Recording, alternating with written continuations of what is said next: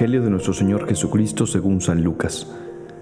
En aquel tiempo Jesús dijo a los fariseos, había un hombre rico que se vestía de púrpura y telas finas y banqueteaba espléndidamente cada día. Y un mendigo llamado Lázaro yacía a la entrada de su casa cubierto de llagas y ansiando llenarse con las sobras que caían de la mesa del rico, y hasta los perros se acercaban a lamerle las llagas. Sucedió pues que murió el mendigo y los ángeles lo llevaron al seno de Abraham. Murió también el rico y lo enterraron. Estaba éste en el lugar de castigo, en medio de tormentos, cuando levantó los ojos y vio a lo lejos a Abraham y a Lázaro junto a él. Entonces gritó, Padre Abraham, ten piedad de mí. Manda a Lázaro que moje en agua la punta de su dedo y me refresque la lengua, porque me torturan estas llamas. Pero Abraham le contestó, Hijo, recuerda que en tu vida recibiste bienes y Lázaro en cambio males. Por eso él goza ahora de consuelo, mientras que tú sufres tormentos. Además, entre ustedes y nosotros se abre un abismo inmenso que nadie puede cruzar, ni hacia allá ni hacia acá. El rico insistió, Te ruego entonces, Padre Abraham, que mandes a Lázaro a mi casa, pues me quedan allá cinco hermanos, para que les advierta y no acaben también ellos en este lugar de tormentos. Abraham le dijo, tienen a Moisés y a los profetas, que los escuchen. Pero el rico replicó, no, padre Abraham, si un muerto va a decírselo, entonces sí se arrepentirán. Abraham repuso, si no escuchan a Moisés y a los profetas, no harán caso ni aunque resucite un muerto. Queridas familias y queridos amigos de Que Jesús, hoy el Evangelio de Lucas nos presenta esta historia que Jesús le cuenta a los fariseos. Y es la historia de el rico em, Epulón y el pobre Lázaro. Bueno, me estoy dando cuenta que en ninguna parte del Evangelio em, dice el nombre de Epulón. Yo creo que es más bien una traducción del griego em, de la palabra rico, ¿no? Me imagino porque opulencia, pues quiere decir riqueza. Entonces, Epulón debe ser aquí el rico. Pero no, no viene el Evangelio de Epulón. Pero bueno, el chiste es que sí se llamaba Epulón y Lázaro. Y Epulón era muy rico. Eh, banqueteaba todos los días, fiestas, comidonas, viajes, placeres, comodidades. Y el pobre Lázaro estaba ahí afuera, en la puerta de su casa, y, pues no tenía ni para comer ni para vestirse, pasaba frío y hasta los perros le lamían las heridas porque el cuate pues estaba lleno de llagas, de, pues, de enfermedades y de incomodidades y, y eso, era un mendigo, un homeless, ¿no? Una de estas personas que a veces también se nos presentan ahora en las grandes ciudades. No, no, no hay que irse a, Medio Oriente para ver esta gente. Basta que te vayas a Nueva York y bajes ahí después eh, en los rascacielos después de las 10 de la noche y verás muchísimos de estos Lázaros. O aquí en Latinoamérica, basta que salgas de tu casa y verás que seguramente encontrarás bastantes Lázaros necesitados que han sido eh, pues eso, ¿no? Maltratados por la vida, que no han tenido las mismas oportunidades que has tenido tú, que no han tenido la misma educación que tú tuviste, que no han tenido las mismas posibilidades que tú tuviste. Es la verdad. Estamos rodeados de, de Lázaros. La injusticia social hoy es muy evidente. Y Jesucristo hoy habla de ella.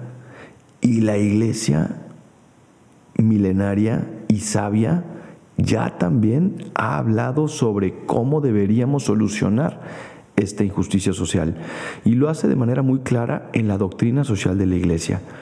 ¿De qué nos habla la doctrina social de la Iglesia? Y quiero aprovechar este podcast para recordarlo porque creo que es importante que nosotros como católicos sepamos cómo afrontar este problema de la pobreza, cómo afrontar el problema de la injusticia social, cómo afrontar el hecho de que hay muchos epulones y muchos más Lázaros.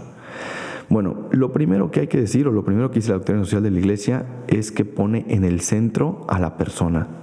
Es decir, la centralidad de la persona humana es el principio clave.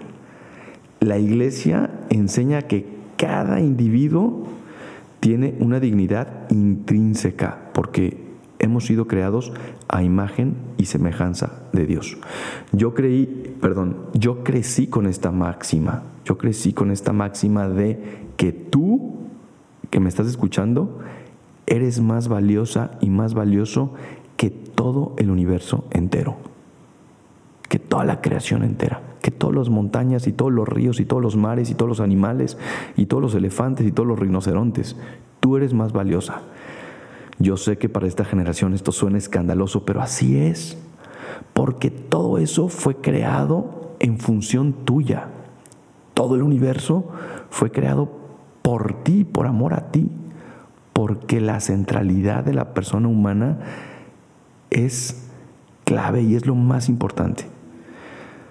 A veces a mí me da tristeza que mm, en este eh, ambiente ecologista, que está bien, porque hay que cuidar nuestra casa, porque hay que, hay que, cuidar nuestro hogar, porque es nuestro hogar común, hay que cuidar el mundo, hay que cuidar los animales, hay que cuidar la naturaleza, los ríos, los mares, etc. Pero a veces sí da tristeza como eh, pues la centralidad de la persona humana pues no, no es tan central, más bien es bastante eh, externa, ¿no? Bastante paralela o ni siquiera paralela, ¿no? Bastante olvidada esta centralidad. Aquí en la ciudad en donde vivo hay un parque eh, donde la, gente pues va ahí a, divertirse un rato, a comer y hay una, hay, hay, una zona en donde pues hay perros callejeros. Y ahí están todas las personas eh, adoptando los perros callejeros y dándoles cariño y dándoles amor. Y vuelvo a lo mismo, no está mal, pero yo me pongo a pensar, ¿cuánta gente que duerme en las calles, en las banquetas de esta ciudad? Y los perros reciben más amor y más cariño que tantos de estos hombres y mujeres homeless, que no tienen dónde vivir. Hoy de verdad, hay personas que quieren más a los perros que a los seres humanos. Y hay familias, entre comillas familias, que están dispuestas a cuidar a una cantidad de animales en lugar de tener hijos, cuando la centralidad de la persona es lo más importante. Bueno, ya no me quiero detener aquí. La segunda cosa en esta doctrina social de la iglesia es el bien común, es decir, el bienestar general y, la mejora de calidad de vida para toda la sociedad es importante. Tú y yo trabajamos por el bien común, no solamente trabajamos por el bien de unos cuantos, o de mi familia, o de mis protegidos, o de mis consentidos, o de los que están a mi alrededor. Trabajamos en la iglesia por el bien común, para que todos estén bien, para que esos Lázaros que hay en la calle tengan más oportunidades, tengan trabajo, se readapten a la sociedad, vivan con salud, Estamos buscando como cristianos el bien común. Y luego otro principio es la subsidiariedad, que a veces se les olvida a nuestros gobiernos. Y la subsidiariedad quiere decir que sí hay que ayudar a las personas, pero hay que ayudarles a que se ayuden, ¿no? Las autoridades deberían intervenir solo cuando sea necesario y apoyando en las instancias que les corresponden porque si no, pues le quitas a las personas la capacidad de crecer y la capacidad de decidir por ellas mismas. Subsidiarios quiere decir que, oye, yo te pongo las herramientas para que tú te ayudes, para que tú crezcas. Yo te doy a ti, Lázaro, las herramientas para que te levantes, para que te limpies, para que te bañes, para que comas, para que seas mejor persona, pero que lo logres tú, para que tú también seas parte de tu felicidad. Y después otro principio es la solidaridad es el reconocimiento de la, de la conexión y la responsabilidad mutua entre todas las personas. Todos somos responsables de todos. Tú de mí, yo de ti. Todos en la iglesia y todos en todo el mundo somos responsables de todos. No podemos pasar por la calle viendo tantos Lázaros y decir, no pasa nada. No pasa nada que estén ahí tirados, no pasa nada que no tengan techo, no pasa nada que no tengan comida. ¿En qué mundo vivimos? Cuánto coraje me da a veces escuchar a jóvenes que dicen, pues es que le flojearon o no trabajaron, este, o, o ni siquiera dicen nada, son indiferentes. Oye, no, tú tuviste unas posibilidades y unos talentos, bueno, pues depende de ti. Tú eres responsable de tu hermana, de tu hermano que están necesitados. Necesitados de necesitados de techo, necesitados de unos zapatos, de un abrigo.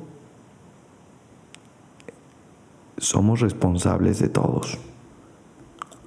Y bueno, después hay otros principios de la doctrina social de la iglesia, pero en fin, que ojalá que nos acordemos de esto y que lo leamos, ¿no? Ahí está, ahí está la sabiduría de la iglesia, ahí está lo que tenemos que hacer para con los pobres, ahí están en ese compendio de la doctrina social de la iglesia todo lo que tenemos que hacer nosotros como cristianos para que haya una verdadera justicia, para que haya una paz social, para que realmente podamos convivir todos armónicamente. Hay que leerlo, hay que em, de pronto dejar nuestros pendientes, nuestras cosas, nuestros, nuestras prisas para, para entender cuál es nuestra misión como cristianos, como bautizados, en relación con los demás. Bien, ya no me quiero extender, em, les dejo esta, esta reflexión. Eh, ojalá que de verdad la hagamos vida, porque hay muchos Lázaros necesitados allá afuera que necesitan de tus manos, de tu voz, de tu cariño, de tu amor, de tu dinero, de, tu esfuerzo, sí, eh, de, tu generosidad. Compartan este podcast si les sirve con sus compañeros, con sus amigos, eh, compartan en redes sociales. Yo soy el Padre Gabriel María Bascal. Me pueden seguir en mis redes sociales como Padre Bascal en Instagram, como Pega Bascal en Twitter. Que Dios les bendiga y hasta la próxima.